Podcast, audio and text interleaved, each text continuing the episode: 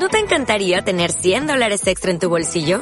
Haz que un experto bilingüe de TurboTax declare tus impuestos para el 31 de marzo y obtén 100 dólares de vuelta al instante. Porque no importa cuáles hayan sido tus logros del año pasado, TurboTax hace que cuenten. Obtén 100 dólares de vuelta y tus impuestos con 100% de precisión. Solo con Intuit TurboTax. Debes declarar para el 31 de marzo. Crédito solo aplicable al costo de la presentación federal con TurboTax Full Service. Oferta sujeta a cambios o cancelación en cualquier momento. Buenas noches. Damos comienzo con la sesión de pleno ordinario cuando es martes 1 de febrero del 2022 a las 8.04. El primer punto de la orden del día, aprobación del acta de la sesión anterior. ¿Izquierda Unida? De acuerdo. ¿Partido Popular? De acuerdo. Se aprueba por unanimidad. Segundo punto, toma de posesión del nuevo concejal del Grupo Municipal del Partido Popular, don Carlos Mendoza Aparicio.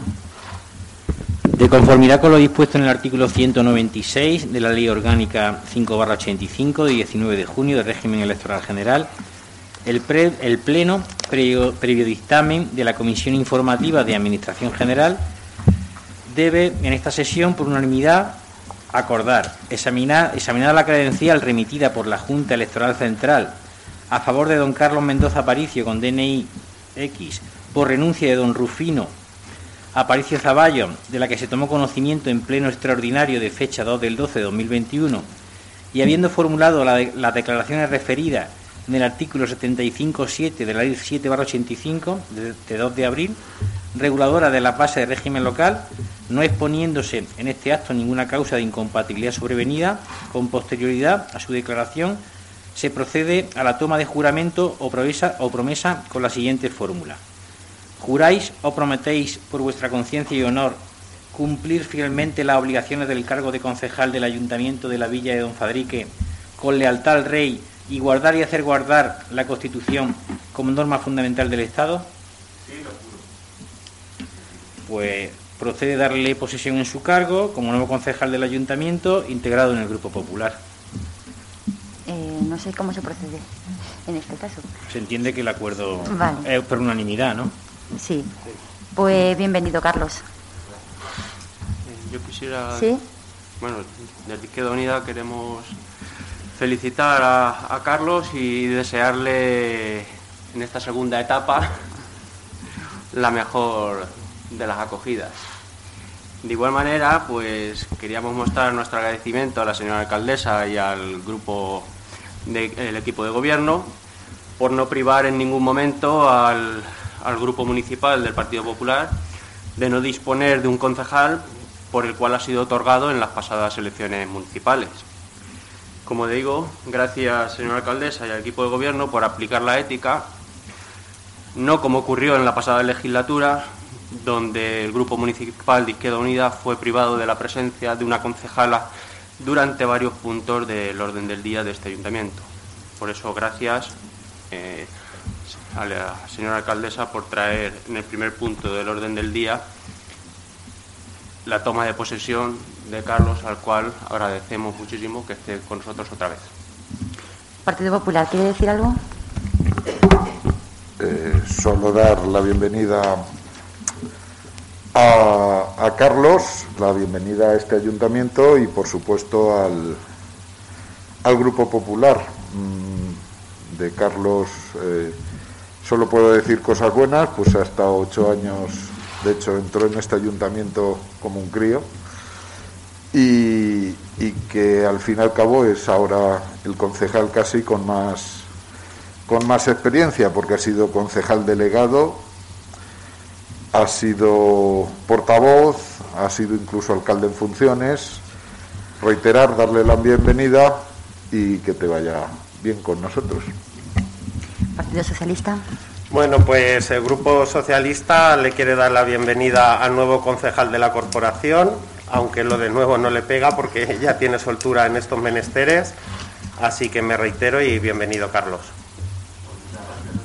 Yo vuelvo a darte la, bienvenida y aprovecho también para decir que cuando has estado fuera cuando alguna vez he necesitado ayuda eh, te he llamado y, me, y, me, la has facilitado. Así que muchísimas gracias, bienvenido y a, y a trabajar. Bueno, pues pasamos al tercer punto.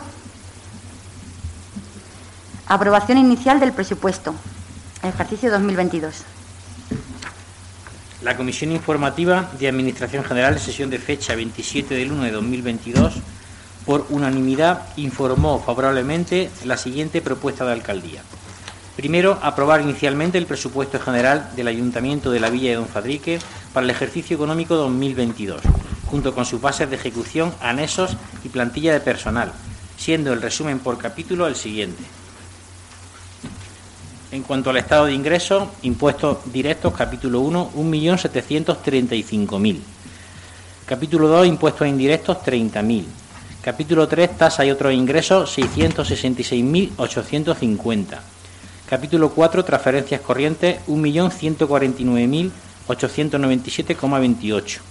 Ingresos patrimoniales, capítulo 5, 3.150. En cuanto a las operaciones de capital, capítulo 6, enajenación de inversiones reales cero, capítulo 7, transferencias de capital, 95.102,72. El total del presupuesto de ingresos, 3.680.000 euros. En cuanto al estado de gasto, capítulo 1, gasto de personal, 1.641.263,34. Capítulo 2, gasto en bienes corrientes y servicios, 1.639.300. Capítulo 3, gastos financieros, 1.000. Capítulo 4, transferencias corrientes, 72.736,66. Y en cuanto a las operaciones de capital, solo se recoge importe en el capítulo 6, inversiones reales, 325.700. Al igual que el presupuesto de ingresos, el de gastos suma 3.680.000 euros. Segundo, exponer al público el presupuesto general para el 2022 por plazo de 15 días hábiles mediante anuncios en el Boletín Oficial de la Provincia de Toledo y tablón de anuncios del Ayuntamiento, a efectos, de, presentación de reclamaciones por los interesados. Tercero, considerar elevado a definitivo el presupuesto en el caso de que no se presente ninguna reclamación. Bueno, el presupuesto que presentamos hoy aquí para el año 2022 es un presupuesto real. Eh, es cierto que está muy ajustado de hecho, si vemos en gasto solo el 8,85% es, es inversión, es algo más que lo que hemos tenido estos dos últimos años, bueno, incluso no sé si los años anteriores, pero en los dos últimos años era incluso menos, ha subido un poquito la inversión, pero no deja de ser algo preocupante para un ayuntamiento. Eh, y además, el hecho de que se haya subido en ingresos viene precisamente porque este año se ha, subido y ya se, nos ha notificado y está mm, presupuestado al céntimo eh, la participación de los tributos del Estado y algunas subvenciones que ya nos han sido notificadas y se han podido contabilizar dentro del presupuesto como ingreso eh, con la cifra definitiva que se nos va a dar. Otros años a lo mejor no lo han informado más adelante y no ha estado contemplado en presupuesto. De ahí esa pequeña subida en ingresos, pero solamente por esos dos motivos, no por mucho más. Eh, el gasto en inversión se va en su gran mayoría a, redes de abastecimiento de agua, es donde se va prácticamente la mayor cantidad de, inversión. Se mantienen eh, gastos de otros años en agricultura, se mantienen, en deportes, eh, las asignaciones a clubes y demás se mantienen.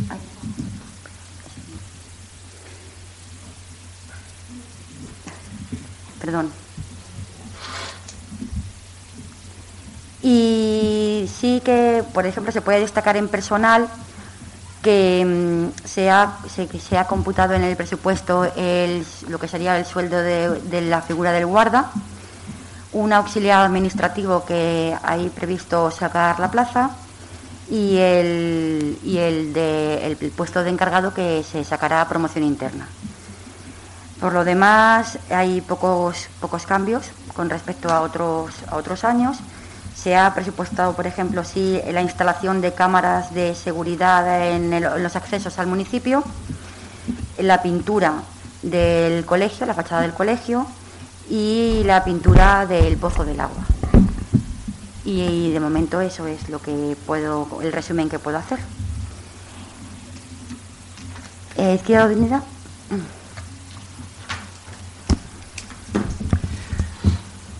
Bien, eh, este presupuesto para el año 2022 es un presupuesto equilibrado, donde los ingresos y los gastos son 3.680.000 euros, en el que se recogen parte de las necesidades de los vecinos de la villa de Fadrique. En el presupuesto se recoge el fomento del deporte y las fiestas, donde esperemos y deseamos que a partir de ya la pandemia, la pandemia que por el conocido COVID deje de ser un lastre para que se puedan realizar en nuestro ayuntamiento todo tipo de, de nuestro ayuntamiento, no, en nuestra localidad, perdón, todo tipo de actividades sin perjuicio para la salud de los vecinos y vecinas y que puedan celebrarse sin ningún tipo de problema. En cuanto al presupuesto como tal, se mantienen gastos por esta posible continuación, que esperemos, como he comentado antes, que termine. En cuanto a sanidad y colegios, por la incertidumbre creada por, por el susodicho problema del, del virus. Se mantienen en los servicios sociales una cantidad de 400.000 euros.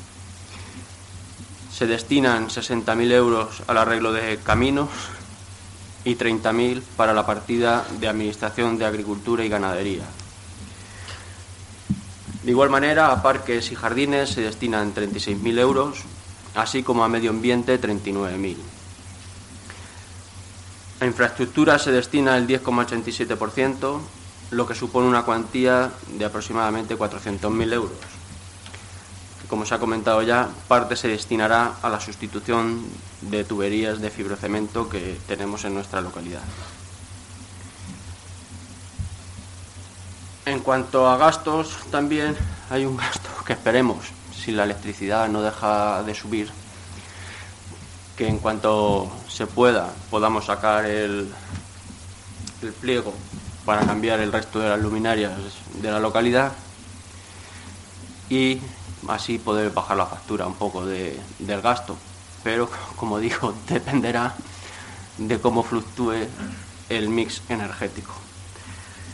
Entonces, por nuestra parte, como no podía ser de otra manera, damos por bueno este presupuesto para el año 2022. Partido Popular. Sí, muchas gracias, señora alcaldesa. Nos presentan aquí los, eh, sus terceros eh, presupuestos. Y decía yo ahora hace un año, un poco más de un año, con los presupuestos del 2021, les decía que eran unos presupuestos expansivos. Estaban beneficiando del aumento de ingresos y les llamaba la atención sobre, sobre un tema para los presupuestos de este año. El IBI, el principal recurso de este y de todos los ayuntamientos, ya había dejado de crecer. Se habían cumplido 10 años desde la, la nueva valoración, con lo cual la subida que por ley se lleva en 10 años, se, se dilata en el tiempo durante 10 años, terminaba. A eso le añadía que, bueno, los ingresos procedentes de los tributos del Estado, eh, con esos cálculos raros que hacen y que casi nadie conoce, pues íbamos a depender de ellos. De hecho, estos presupuestos, aunque no lo parezca, me han dado la razón. El primer borrador que me enviaron, por primera vez, se bajaba el gasto. Han tenido la suerte, Mire usted que, los ingresos procedentes de los tributos del Estado les han supuesto pues un aguinaldo de 250.000 euros. A ustedes no, al pueblo, eso lo entiende. Pero que ustedes son los encargados de gestionar. Bien, pues en mi opinión, con esos 250.000 euros, casi, por no decir el conjunto, se debían haber destinado a inversión. Por una sencilla razón porque lo que hemos hecho otra vez es aumentar el gasto corriente y en los próximos presupuestos, y si no en los siguientes, cuando los tributos del Estado se regularicen, incluso nos toque devolver, supongo que en algún momento llegará, pues entonces habrá que reducir el gasto y entonces empezará la verdadera gestión. De todas formas, eh, con el aumento de 250.000 euros en el este. Es cierto que han subido la inversión, también han, han aprovechado para subir en algún caso el gasto, que supongo que había diferencias entre las distintas concejalías de y bueno, decirles que no son los presupuestos que nosotros seguramente hubiésemos eh, presentado. Eh, partida por partida, pero sí que nos vamos a abstener porque consideramos que son unos presupuestos válidos, sobre todo porque, eh, bueno, mm, al subir los ingresos eh, se ha podido eh, dar tratamiento pues a la mayoría de, temas que ustedes como equipo de gobierno o otro equipo de gobierno eh, tuviese. Eso sí, ambos, tanto la alcaldesa como el portavoz de Izquierda Unida, han, han coincidido en que son equilibrados, obviamente. Los presupuestos tienen que ser equilibrados entre ingresos y gastos, pero decirles, son unos presupuestos expansivos y no los vamos a poder mantener en el tiempo, porque tampoco hay mucho margen, tal y como tenemos la carga impositiva en este municipio pero los consideramos válidos. Las objeciones que, que podamos tener a ellos no son eh, de gran importancia y por tanto nos vamos a abstener dando un voto de confianza al equipo de gobierno para que los ejecute durante el año 2022. Muchas gracias. Gracias. Partido Socialista. Bueno, antes de nada quiero darle las gracias en nombre de este equipo de gobierno, primero al secretario, y a todas las personas que han intervenido en la elaboración de este borrador, ya que durante su elaboración iban llegando cambios sustanciales en algunas partidas de ingresos y gastos y había que estar incluyendo modificaciones hasta llegar al borrador que hoy presentamos aquí. Los presupuestos que hoy se traen a este pleno para su aprobación son unas cuentas reales, siendo el importe de gastos, como ya se ha comentado, de 3.680.000 euros eh, este, en este borrador la inversión representa un 9% eh, y principalmente irán destinadas a cambio de tuberías de fibrocemento para seguir así con el plan director de abastecimiento. Se sigue apostando por el fomento del deporte, de la cultura y de nuestras tradiciones, que esperemos que este año podamos celebrarlas. Eh, próximamente eh, se creará la figura de un taller de teatro en el tema de cultura, que es algo muy demandado y que por fin será una realidad y así ampliaremos un poquito más la oferta cultural que ya tiene nuestro pueblo. En actividades deportivas se seguirán colaborando como hasta ahora con los clubes y asociaciones, manteniendo sus asignaciones y ayudándoles en todos los torneos y actividades en las que se nos requiera. Dentro de la inversión en, el deporte. Eh, se ampliará la pista de los galgos con su vallado perimetral. Y también queremos destacar la reducción en el gasto del alumbrado público, que incluso con los precios que tiene la energía ahora, confiamos que cuando esté cambiado todo el término municipal, el ahorro sea mucho mayor. En los servicios sociales también hay un aumento del gasto en 40.000 euros eh, porque ya las trabajadoras ya tienen su jornada completa y demás, y posiblemente se nos concedan ya horas para fines de semana. También se mantiene la, partida de la emergencia social y estos presupuestos se ajustan a las necesidades generadas por la pandemia del COVID, procurando la seguridad de todos los servicios municipales con la contratación de los consejeros del colegio y además en el tema del colegio eh, se pintará la fachada. Agricultura y medio ambiente se seguirá con la senda de conservar y proteger los caminos como un bien para la economía fadriqueña, entre otros. Y también destacar la firma de un convenio con Global Nature que nos ayudará en reforestaciones y limpiezas de parcelas rústicas. El punto limpio seguirá con el funcionamiento que hasta ahora, con un horario y allí una persona encargada. Y nada, como ven, son unos presupuestos que se, se ajustan a las necesidades del municipio y de sus gentes, por lo que nos gustaría que, que salgan aprobados hoy. Así que nuestro voto será favorable y antes de nada quiero darle las gracias al Partido Popular por tender su mano y por su abstención. Eh, Izquierda Unida, ¿quiere decir algo más? Simplemente agradecer el voto de confianza del Partido Popular. Muchas gracias. Partido Popular, ¿quiere hacer alguna otra intervención? Eh, nada, solo para decir que, que, bueno, es lo que llevamos o intentamos hacer desde que empezó la legislatura. Y bueno, al fin y al cabo los, los presupuestos eh, llevan un montón de, gastos que, eh, son inherentes al ayuntamiento, el margen no es muy amplio, a pesar de que, bueno, cuanto más dinero hay, pues algo más de margen hay, y por tanto reitero eh, nuestro voto, eh, nuestra abstención para dar un voto de confianza al equipo de gobierno. Gracias. Pues se aprueban con seis votos a favor y cinco abstenciones.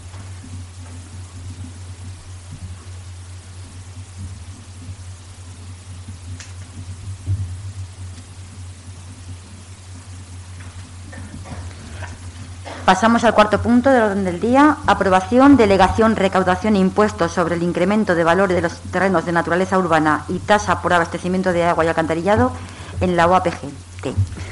La Comisión Informativa de Administración General, con el voto favorable de la alcaldesa y de los dos representantes de los grupos socialistas e Izquierda Unida y la abstención de los dos representantes del Grupo Popular, informó favorablemente la siguiente propuesta Primero, delegar las facultades de gestión, liquidación, inspección y recaudación tributaria del impuesto sobre el incremento de valor de los terrenos de naturaleza urbana y de las tasas por suministro de agua potable y alcantarillado a favor del Organismo Autónomo Provincial de Gestión Tributaria de Toledo, en adelante OAPGT, de la, de la excelentísima Diputación Provincial de Toledo.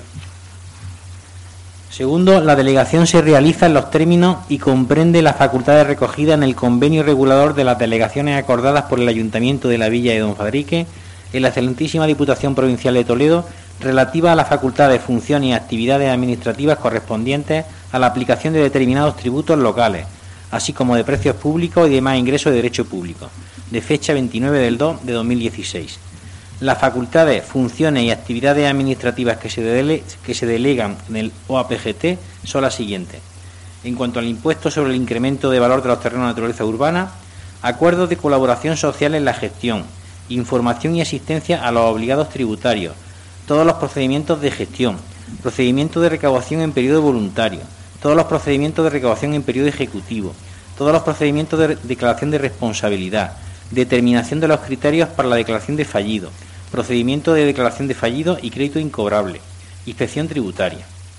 En cuanto a la tasa por suministro de agua y alcantarillado, procedimiento de recaudación en periodo voluntario de, las deudas liquidadas en padrón, procedimiento de recaudación en periodo voluntario de las deudas de las liquidaciones de ingreso directo o autoliquidaciones, cuando la entidad local utilice para ello el sistema de información tributario de lo APGT. Todos los procedimientos de recaudación en periodo ejecutivo, todos los procedimientos de declaración de responsabilidad, determinación de los criterios para la declaración de fallido, procedimientos de declaración de fallido y crédito incobrable. Tercero, trasladar certificación del presente acuerdo a la OAPGT para su conocimiento y efectos en especial para su aceptación y la suscripción, en su caso, del convenio o documentos necesarios para la efectividad de la delegación.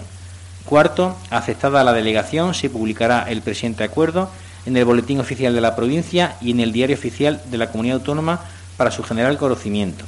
Quinto, facultar a la alcaldía para la firma de cuanta documentación sea necesaria para la ejecución del presente acuerdo. Izquierda Unida. En Izquierda Unida estamos de acuerdo en la delegación de la recaudación al, organismo autónomo del cobro de las tasas de agua alcantarillado e incremento del valor de los terrenos urbanos y rústicos. Creemos que puede mejorar el servicio de este consistorio, tanto en su gestión como en el trabajo a desarrollar por los propios trabajadores del ayuntamiento. Partido Popular. Muchas gracias, señora alcaldesa.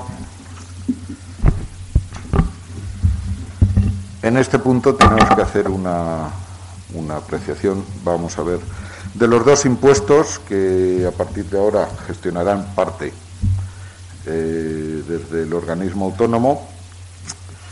Eh, está claro, creo que el de el del agua, que por otro lado ha sido una tasa eh, que siempre ha sido bastante bien gestionada por, el ayuntamiento de la Villa de Don Fadrique.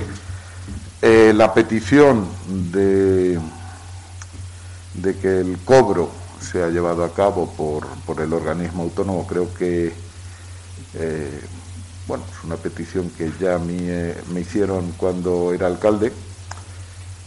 Creo que es lógica, que va a quitar mucho trabajo y trabajo que desde el organismo autónomo, desde luego, eh, van a hacerlo mejor por los medios eh, que tienen.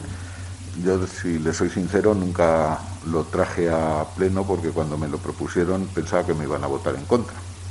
Me usted por dónde. Eh, seguramente hubiese sido, hubiese sido así, puesto que así era siempre. En cuanto a la plusvalía municipal, mm, no lo tenemos tan claro, pero bueno, eh, si la carga de trabajo de este ayuntamiento eh, así creen que lo que es necesario, pero recordemos que no deja de ser esto el quitar una serie de facultades a los trabajadores y al, ayuntamiento en sí para dárselas a un organismo autónomo que aunque sea público, depende de la Diputación, no deja de estar fuera. Eh, por estas dudas que tenemos, eh, nos vamos a abstener en el conjunto de, del punto, eh, recalcando que sí que en el tema del agua lo tenemos claro que es bastante beneficioso. Muchas gracias. Partido Socialista. Bueno, pues esta propuesta de gestión recaudatoria sobre el impuesto de la plusvalía y de las tasas por el suministro de agua y alcantarillado eh, viene derivada para poder descargar un poco de trabajo al ayuntamiento y o sea que estamos de acuerdo en que esto se lleve a cabo. Izquierda Unida, ¿algo más que decir? Partido Popular. Vale. en principio, mm, sobre el tema del, impuesto sobre el incremento del valor de terrenos de naturaleza urbana y em, viene motivado principalmente porque, aparte de la carga que supone de trabajo para la persona encargada de hacerlo en el ayuntamiento, esa persona tiene previsto jubilarse próximamente y actualmente no hay en el ayuntamiento ningún otro funcionario que sepa hacerlo o que haya aprendido o que piense que pueda llegar a, saber hacerlo. bueno, es, ese, es un motivo, pero el, principal motivo es pues, para también descargar de esa carga a los funcionarios de esa carga de trabajo. Esa era la, motivación de eso. Eh, si no hay más alegaciones, pues se queda aprobado con seis votos a favor y cinco abstenciones. Quinto punto, moción del Grupo Municipal de Izquierda Unida, moción para solicitar la salida de España del Tratado de la Carta de la Energía la Comisión Informativa de Administración General, con el voto favorable de la alcaldesa y de los representantes de los grupos socialista e Izquierda Unida y la abstención de los dos representantes del Grupo Popular, informó favorablemente la moción del Grupo Municipal de Izquierda Unida que ha sido repartida a todos los miembros de la corporación. ¿La leo? No, no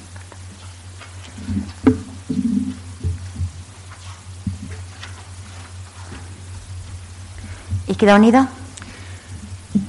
Bien, esta moción que trae el Grupo Municipal de Izquierda Unida viene a relación de que un año más la temperatura global va camino de batir un nuevo récord. La urgencia para actuar frente a la crisis climática es apremiante según Naciones Unidas, necesitaríamos una reducción de emisiones anual del 7,6% entre el pasado 2020 y el 2030 para limitar el calentamiento a 1,5 grados centígrados y evitar los peores impactos del cambio climático. Los gobiernos han ninguneado las políticas climáticas en su respuesta a la crisis. Mientras la Unión Europea habla de que la recuperación económica se alineará con las metas de descarbonización del Pacto Verde Europeo, la realidad es otra. Hasta el momento ya se han destinado 7.600 millones al rescate del sector de los combustibles fósiles. El Estado español sigue, su estela otorgando escandalosas ayudas a aerolíneas y al sector de la automoción. Esta tendencia queda patente también en el Tratado sobre la Carta de Energía, un acuerdo de inversiones para el sector energético que obstaculiza en gran medida el cumplimiento de los objetivos del Acuerdo de París, del cual este ayuntamiento somos partícipes, del Pacto Verde Europeo, de la futura ley española del cambio climático y transición energética, mientras el calentamiento global sigue avanzando y urge la necesidad de actuar contundentemente. La Unión Europea y los 53 estados firmantes, entre ellos el español, siguen encadenados a los combustibles fósiles bajo el tratado. En 2021 se cerraba la promesa de los gobiernos, tras la celebración del COP26 de Glasgow, de aumentar la ambición climática y reforzar durante ese año las contribuciones nacionales para reducir las emisiones globales en menos de un 45% en el 2030. En el 2022 ha comenzado con un golpe en el corazón de las políticas climáticas tras el anuncio de una nueva taxonomía europea que cataloga la nuclear y el gas como energías verdes a fin de redirigir, y traer las inversiones. Una propuesta de la Comisión Europea, apoyada principalmente por el eje franco-alemán, que choca directamente y abiertamente con los objetivos del Acuerdo de París. El Pacto Verde Europeo y la reciente Ley del Clima de la Unión Europea, que además deja entrever de forma explícita el enorme poder del lobby fósil, incluso cuando se trata de desarrollar políticas públicas determinantes para la supervivencia del planeta. Uno de los instrumentos clave de los que se vale la industria de los combustibles fósiles para mantener el status quo, cueste lo que cueste, es el Tratado de la Carta de Energía. Un acuerdo internacional obsoleto que protege las inversiones en materia energética y otorga a inversores y empresas el poder de demandar a los estados por sus legislaciones climáticas. El, Tratado de la Carta de Energía ha pasado inadvertido, es cierto, durante casi tres décadas. Sin embargo, desde, que comenzaron las negociaciones para, para modernizar el tratado en junio del 2020, la polémica no ha parado de crecer. No se puede formar parte de un acuerdo que protege los combustibles fósiles y al mismo tiempo compromete, comprometerse a luchar contra la crisis climática. Es simple y llanamente imposible.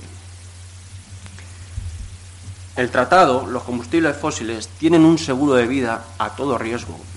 Solo en Europa, el valor de la infraestructura fósil protegida bajo el tratado de la Carta de Energía asciende a 344.600 millones de euros, lo que significa que países que si los países deciden declinar y eliminar el carbón, el petróleo o el gas de forma progresiva para cumplir con sus compromisos climáticos, podrán verse obligados a pagar indemnizaciones multimillonarias a los inversores. En otras palabras, la, el Tratado de la Carta de Energía puede disparar el coste de implementar una transición energética justa más que indispensable. Países Bajos, por poner un ejemplo, puede verse obligado a pagar 2.400 millones de euros en compensación por la eliminación del carbón en el 2030. A Eslovenia le han demandado con una reclamación de 100 millones de euros por tener que realizar evaluación de impacto ambiental antes de iniciar sus actividades de fracking previstas. En varias ocasiones, España ha reconocido públicamente que la salida al Tratado de Energía sería la única solución efectiva a largo plazo en el caso de que no se pueda conseguir un tratado de Carta de Energía verdaderamente modernizado que cumpla plenamente con los objetivos del Acuerdo de París, del Pacto Verde Europeo, la neutralidad climática del 2050 y la defensa de la integridad y primacía del ordenamiento jurídico de la Unión Europea en los, todos sus Estados miembros. Francia ha sido una punta de lanza en la crítica de algunas negociaciones, claramente no están a la altura, y no se producirá un progreso real durante muchos años. Los países con una visión climática ambiciosa tienen no solo la oportunidad, sino el deber de liderar este proceso de salida y ser la palanca de cambio para lograr que exista coherencia en todas las políticas de cambio climático y energía. Por este motivo pedimos al Gobierno de España y al resto de los países de la Unión Europea que se comprometan a abandonar el Tratado de la Carta de Energía lo antes posible, preferentemente de forma conjunta y si no, unilateralmente. A no más tardar de julio de este año, cuando se vuelva al contraste, a, a contrastarse el bloqueo de las negociaciones.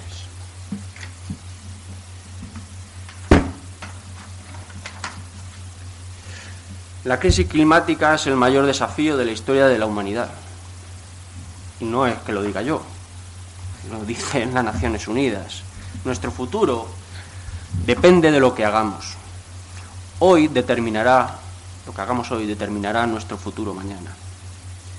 En un momento en el que los estados están a las puertas de poder, de poner en marcha sus políticas de acción climática, es inadmisible que un tratado de la década de los 90 pueda echarlo todo a perder.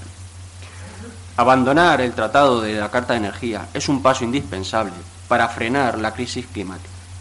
Es por ello que pedimos desde este ayuntamiento apoyemos y defendamos la salida del gobierno español de este tratado energético, leonino con los intereses de los ciudadanos y que solo beneficia a las multinacionales energéticas relacionadas con los combustibles fósiles. Se habla incluso de que los Estados miembros, solo con la empresa Uniper, pueden llegarle a reclamar un billón con B de euros en compensaciones. Creo que si somos conscientes de la realidad que tenemos climática, hay contradicciones que deben subsanarse. Pero para que los estados, como el Estado español, pueda y tenga el respaldo de su población, ayuntamientos como este en el que estamos, debemos darles el respaldo para que se puedan cumplir con creces la transición energética y que podamos reducir los gases de efecto invernadero anteponiendo a los ciudadanos a los beneficios industriales de las grandes empresas. Gracias. Partido Popular. Muchas gracias, señora alcaldesa. Vamos a ver. Sobre esta moción eh, tenemos varias eh, cosas que, alegar. Primero, eh, no es exactamente como nos lo cuenta. Primero, España, que es eh, uno de los países más demandados, hasta ahora las demandas que ha perdido principalmente son eh, no por el tema de los combustibles fósiles, sino por el recorte en las, eh, las ayudas que se daban a las renovables, tanto con el gobierno de Zapatero como el gobierno de Mariano Rajoy, quitaron varias de estas ayudas por, eh, por motivos económicos y es hasta ahora el principal motivo por el que España ha sido ha tenido que, eh, que indemnizar a las empresas.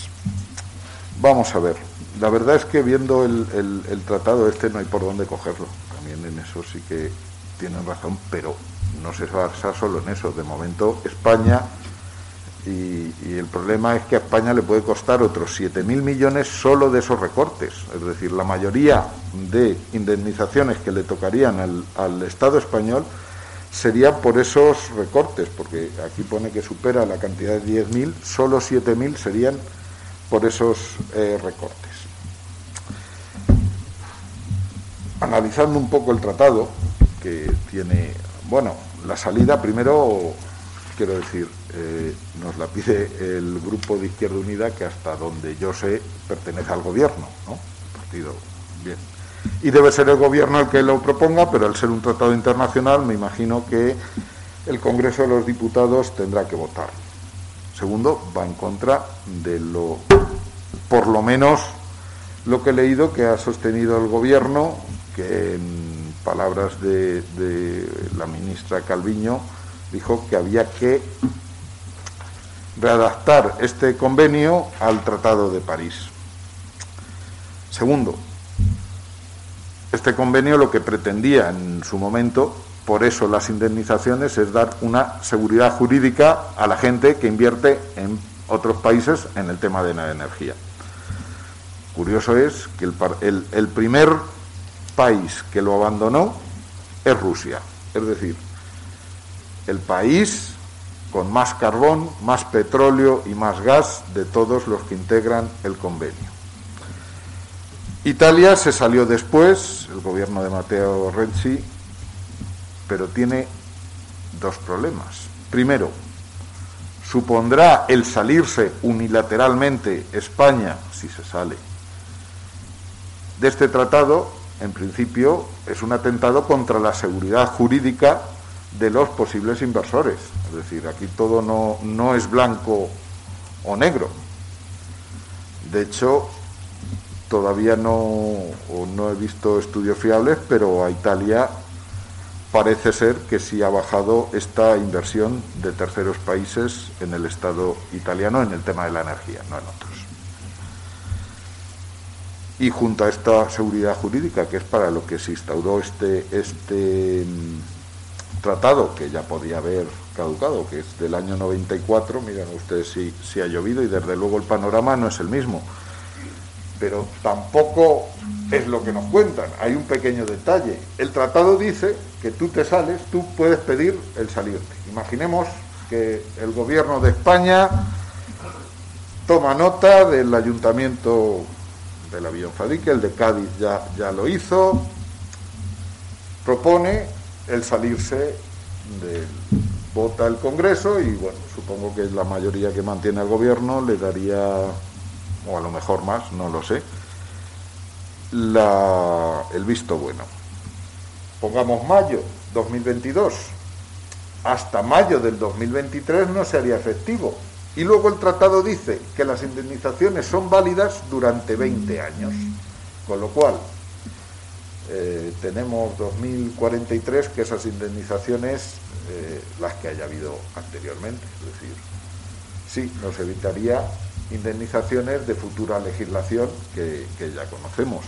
Pero que se sepa que esto no, no nos va a librar de los 10.000 millones que pone aquí si al final el, bueno, tribunal, los laudos arbitrales, no deja de ser un, laudo arbitral lo que, lo que estima aquí, tendremos que ir a la justicia internacional, a la justicia europea eh, primeramente y al final la justicia europea seguramente diga que, bueno, usted firmó y firmó que durante 20 años iba a seguir indemnizando por eh, las indemnizaciones son por eh, la falta de lucro y los quebrantos económicos que tienen las empresas por los cambios de legislación.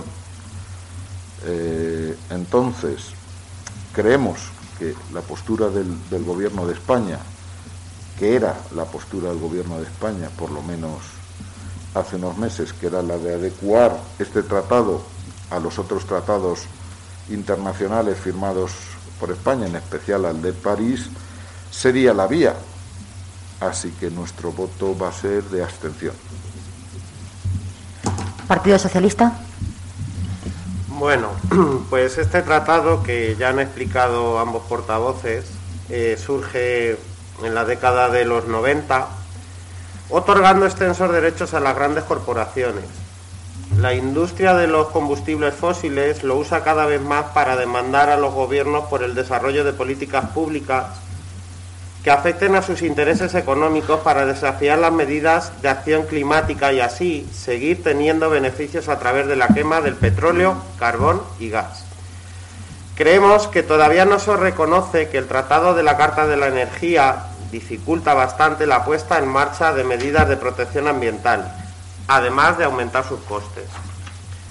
Resumiendo, se protege y promueve el uso de combustibles fósiles, se debilita la acción por el clima, no tiene objetivos suficientes para reducir las emisiones de gases invernadero o para enfrentar la emergencia climática. No es compatible con los compromisos de la Unión Europea y de los gobiernos en el Acuerdo de París. Dificulta el progreso de las energías renovables. Obstruye la protección ambiental y obliga a los contribuyentes a pagar los costes de los que más contaminan. De hecho, España ya tiene condenas para pagar de más de mil millones de euros, además de 28 demandas cuyo monto podría llegar a otros 8.000 más. Por eso el Grupo Municipal Socialista apoyará esta moción por la necesidad de terminar con el uso de combustibles fósiles de forma inmediata, porque el cambio climático es un hecho y cada año vemos más casos de devastación ambiental y también por la necesidad de implantar renovables para producir una energía más limpia y que sea más económica. Izquierda Unida, ¿algo más que decir? Bien, eh, agradecer el compromiso del Partido Socialista. Entiendo perfectamente al Partido Popular la exposición que ha hecho. Está claro que desde este ayuntamiento, aunque estemos todos de acuerdo, no vamos a ser nosotros quien obliguemos al Estado ni a salirse pero sí, sabe usted que todo ayuda, que lo que es la intención. Ayudar a que el Estado español pueda y tenga la fortaleza suficiente para poder negociar, porque al final se trata de negociaciones en el marco de la Unión Europea, donde no se contrapongan los principios de cambio climático y energías renovables con los lobbies de las multinacionales que a día de hoy tienen cogido por el cuello a los Estados miembros de esta carta, de este tratado. Muchas gracias. Partido Popular. Nada, nada más que reiterar que no es solo la exposición que han hecho, que España de, de esos 10.000 millones que ahora creemos que puede llegar a costarle, que ya es dinero, el 70% son por los recortes a las renovables. Y el tema de la seguridad eh, jurídica. Y bueno, solo resañar que, que mire usted por dónde, ¿quién me iba a decir que el único que vota lo que de momento sabemos que es la opinión del presidente del gobierno y de su gobierno, seamos nosotros. Muchas gracias. Partido Socialista. Nosotros nos reiteramos en, el, en apoyar esta moción. Se aprueba con seis votos a favor y cinco abstenciones. Pasamos a la parte de control.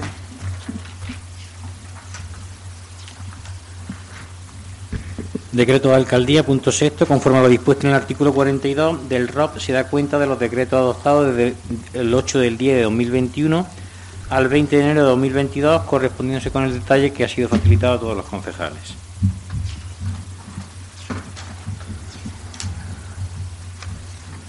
Y el séptimo punto de reparo de intervención, conforme a lo dispuesto en el artículo 218 del Real Decreto Legislativo 2-2004, de 5 de marzo, por el que se aprueba el texto refundido de la Ley Reguladora de las Haciendas Locales, se da cuenta de los actos adoptados desde el último pleno ordinario, contrario a los reparos formulados por Secretaría de Intervención, correspondiéndose con el siguiente detalle. Son los reparos facilitados del 1 al 8.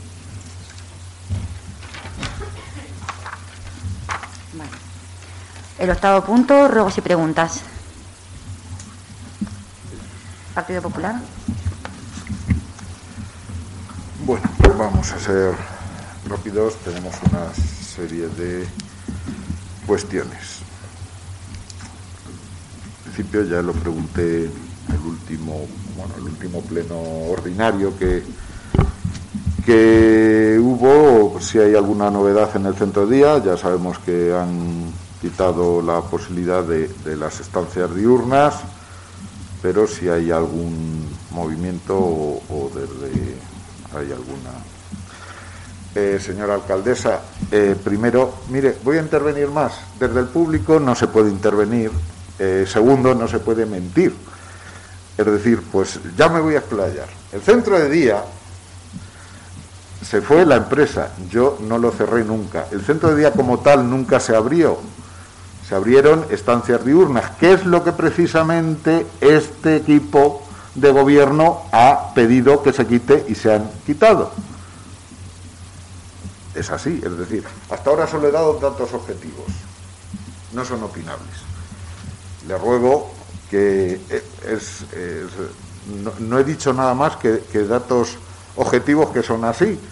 Eh, cuando en su momento se hizo la demagogia que se hizo, que desde luego desde el Grupo Popular eh, no se la vamos a hacer a usted.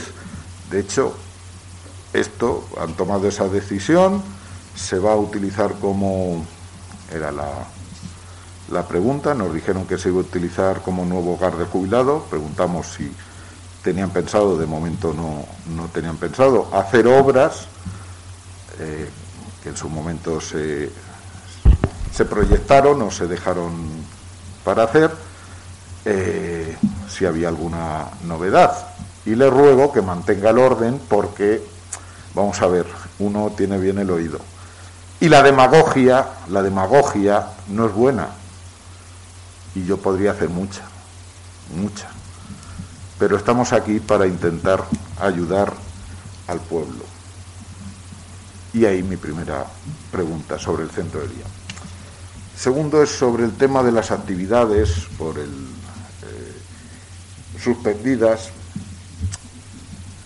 eh, aquí en pleno, donde se debe hacer, le voy a dar nuestra opinión. No voy a utilizar las redes sociales ni para eh, hacer lo que hacían conmigo, demagogia barata. Simplemente un hecho. Usted me llamó, me dijo que se iban a suspender los actos, eh, yo entendí que eran actos, sin embargo decirle que en, en, el tema, por ejemplo, creo que se fue muy severo en el tema de las escuelas deportivas, sobre todo cuando el día de antes nos habían puesto a los padres que llevasen los niños mascarillas. Como verá, no hemos dicho nada, nos hemos es una opinión sobre una acción de gobierno. Se la damos aquí, que es donde corresponde y también nos ha sorprendido que los talleres, yo comprendo que sean talleres eh, que vengan con una subvención, pero eh, por lo menos damos mal mensaje. Quiero decir, eh, vale, las subvenciones están muy bien, vamos a recibirlas, pero parece que en ciertos ámbitos está el problema y tal. Una decisión que entendemos, pero en el que no compartimos y supongo que tendrán algún, algún motivo, así como otras actividades, quiero decir, problema. Sé que es muy difícil y así se lo trasladé y de hecho no le puse ningún pego. Dije, si usted, tú, en privado, cuando hablamos en privado no le, no le llamo de usted, obviamente, solo aquí, pero si era la opción del equipo de gobierno, nosotros la apoyaríamos como así ha sido. Lo único, nuestras reservas las traemos aquí a pleno. Otra pregunta, bueno, es un ruego, querríamos eh, sobre la piscina, ya lo anunciamos en el último turno de ruegos y preguntas, eh, sobre la piscina, como este año ha cambiado la gestión, no ha sido todo gestión desde el ayuntamiento, que ha sido un mixto, pues quisiéramos tener un informe económico más o menos, bueno, informe económico, los ingresos y gastos comparado con pues algún año de los anteriores, no por ningún motivo, sino por porque estos años con el COVID y tal, bueno, eh, este año que bueno, más o menos la piscina ha funcionado con alguno por ver el, el resultado o por ver un poco cómo ha, ido. Y reiterar que ya que de paso eh, que pedimos el mismo informe, bueno, una hoja eh, conociendo el tema de las escuelas deportivas, simplemente para ver el hecho de la subida en el segundo deporte, cómo había ido. Ese informe sé que existe porque encima eh, lo han nombrado en, algún, en alguna comisión, no de las que yo formo parte. Eh, bueno, le rogaría que me lo hiciesen llegar. Eso, simplemente eso está hecho siempre en el ayuntamiento, tantos niños y tal, obviamente, eh, o bien datos personales, pero lo quisiéramos tener. Y nada más que eso. Hoy he sido breve. Sí, gracias. A ver, el tema del centro de día, estamos ahora mismo en el mismo punto que cuando la última sesión de, pleno. Creo que fue en septiembre el último pleno ordinario. Mm, ¿O fue en, fue en septiembre? sí. Sí. sí. Eh, el delegado de Bienestar Social durante los meses de verano cambió el anterior delegado salió y, ocupó el puesto un nuevo delegado de, Bienestar Social y cuando le solicitamos de nuevo la, mm, la, petición de dar de baja el centro de día como centro de estancias diurnas, eh, bueno, de hecho nos han aprobado el, eh, dejar de ser centro de estancias diurnas y el centro de día pues nos pide una serie de requisitos pues que es muy difícil de cumplir si no está abierto y, eh, además que como requisitos creo que no es sostenible el tener contratado personal médico, el tener menús visados por un médico, etcétera, etcétera, no es esto. Nosotros le, hemos, le, dije que quería una nueva reunión con él, porque me había reunido en verano con él y, y me dijo, pues solicítame por escrito. Le pasé por escrito y fue lo que nos contestó.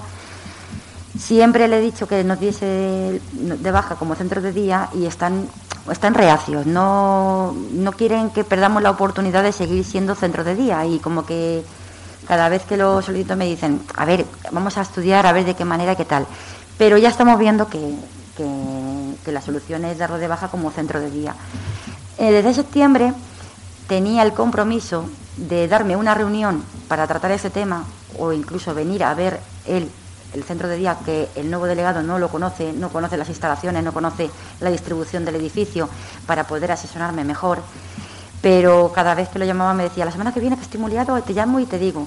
A la semana siguiente, de hecho estas navidades me llamó por teléfono, por error, que yo dije, le dije, digo, anda, digo, ¿te has acordado ya por fin de mí? Dice, uy, que es que me he equivocado, no pensaba llamarte a ti.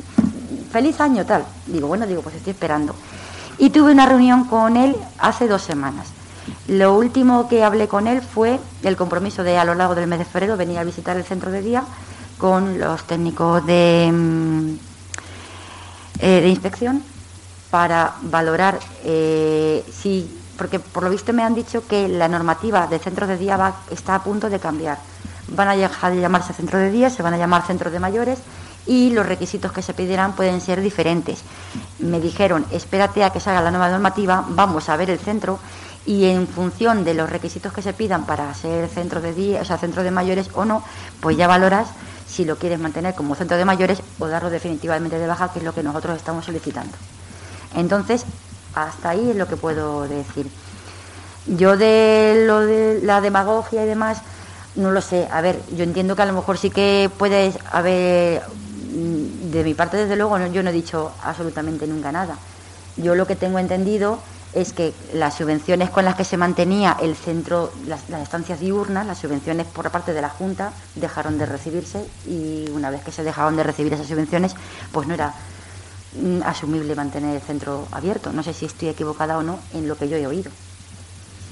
Sí, bueno, eh, cuando se cerró eh, las subvenciones eh, bajaron, lo, que pasa es que las primeras no las recibíamos, las teníamos, pero hicimos años ya. En 2013, eh, yo no ya muy avanzado el 2013 no vi dinero de, de Bueno, eso por un lado. Las actividades suspendidas. Ahí sí que le, le tengo que decir algo. No me gusta, eh, porque aquí tendría que implicar a gente que metió la pata y a mí no me gusta echar balones fuera. Entonces, mm, no, prefiero pues mm, no tener que decirlo pero en principio solo se suspendían actividades municipales, actividades eh, como las que estaban programadas en la carpa, en las meriendas de las amas de casa y demás. De hecho, de hecho no se suspendieron las extraescolares. Inglés siguió, el demás siguió y tal. El problema vino cuando a mí me llama, es la misma tarde que decidimos suspender, en la hora de la siesta, me llama un monitor y me dice que les da mucho miedo, que hay niños que van con mascarilla, niños que van sin ella, que los menores de 6 años no están obligados, que los padres se enfrentan, que es porque mi hijo no puede llevar, no, no la tiene que llevar si no está obligado, el otro porque mi hijo no quiero que se junte con ese porque está sin mascarilla, y que ellos vean conveniente suspenderlas. Y yo les dije, en principio no se suspenden. Eh, de todas formas, voy a volver a tratar el tema con Miguel, concejal de deportes, con Poche, con Manolín y mañana por la mañana y vemos a ver otra opción. Pues a, los 15 minutos, porque estoy en el grupo de WhatsApp de como, como madre, ponen el mensaje de que han decidido suspenderlas. Que automáticamente llamé al monitor y le dije que no me parecía correcto lo que había hecho porque había suspendido de manera unilateral una escuela deportiva sin contar con el apoyo y, y el consentimiento de los responsables que somos el ayuntamiento. Inmediatamente, si se suspendía una escuela tendríamos que suspender todas, porque ya sí que era eh, cómo vas a mantener unas escuelas funcionando y otras escuelas deportivas que a lo mejor incluso tienen más contacto y más riesgo eh, sin funcionar, o sea, al revés. Pero fue así, no quiero, no me gusta tener que decir ese tipo de cosas porque, porque no me gusta que tenga que, que salir a reducir meteduras de patas de terceros entonces, bueno, simplemente fue eso. Ya yo lo hablé con la persona, eh, me pidió disculpas, las acepté, dijimos, bueno, pues ya ha hecho pecho y ya los padres ya están informados, no podemos estar mareando, que entonces que no, que al final no, que al final sí, pues ya está, son dos días lo que quedan de semana, pues venga, pues ya está y ya está. Como volvamos de Navidades, seguimos y punto. El resto de actividades evidentemente continuaron. La escuela taller eh, no se hizo la escuela, el taller de, Navidad, que imagino que es el que dice, que también estuve durante unos días dándole vueltas que no sabía si sacarlo o no sacarlo. Hablé con la delegada de Sanidad y me dio permiso para hacerlo. Me dijo, empieza de esta manera, hace un protocolo eh, riguroso, se elaboró un protocolo y, arrancar. Y si, y si en dos días hay que suspender, pues se suspende y si se puede continuar, pues se continúa. Y así fue. El tema de las escuelas deportivas fue ese motivo. Y luego el, tema de los riesgos, el tema de los informes de la piscina y de las escuelas, pues si lo tenemos por ahí, pues se saca y, se, y se le manda. Sí que es verdad que la piscina, como ya le dije, en el informe no podemos hacer una comparativa con años anteriores, primero, porque hemos reforzado eh, en el tema de la desinfección, en la taquilla teníamos tres personas contratadas en lugar de dos como años anteriores, precisamente para hacer el refuerzo de desinfección y limpieza y este año se cambiaron las arenas de, los de, la depuradora, se instalaron depósitos, se instalaron cloradores porque estaba lo que había estaba obsoleto completamente. Entonces se hizo una inversión que no se va a tener que volver a hacer en varios años al futuro, pero se tuvo que hacer esa inversión. El resto el resto de mantenimiento y demás, pues se sacará. No sé si se podrá hacer una separación de lo que es gasto mm, diario de la inversión de instalar nuevas cosas, pero bueno, se intentará sacar. Y nada más. ¿Alguna...?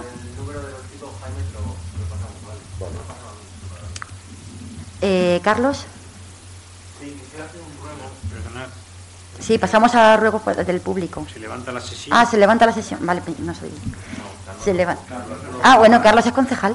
Ah, perdón, pensaba que era el señor de atrás. ¿Eres tú? Ah, bueno, no. Vale, vale. Carlos. Carlos. Adelante. Quisiera hacer un ruego y es que el equipo de gobierno tome en consideración al menos eh, la posibilidad de la asistencia telemática a las sesiones del Pleno. No sé cuánto eh, eh, burocracia o cuánto puede traer de trabajo este sistema. Sé que en otras localidades eh, está implantado, sobre todo con el tema de- del COVID, y creo que puede ser eh, útil para ciertas ocasiones, cuando algún email esté fuera de la población, pues mediante el teléfono ordenador, creo que hay muchos medios y aplicaciones para la asistencia telemática, y además creo que esto se recoge en la Ley 40-2015 de régimen jurídico de la Administración General del Estado, que no sé si se aplica exactamente a las corporaciones municipales, aquí es cierto que tenemos otra ley, pero bueno, al menos que se tome en consideración esta posibilidad y agradecer la acogida y la bienvenida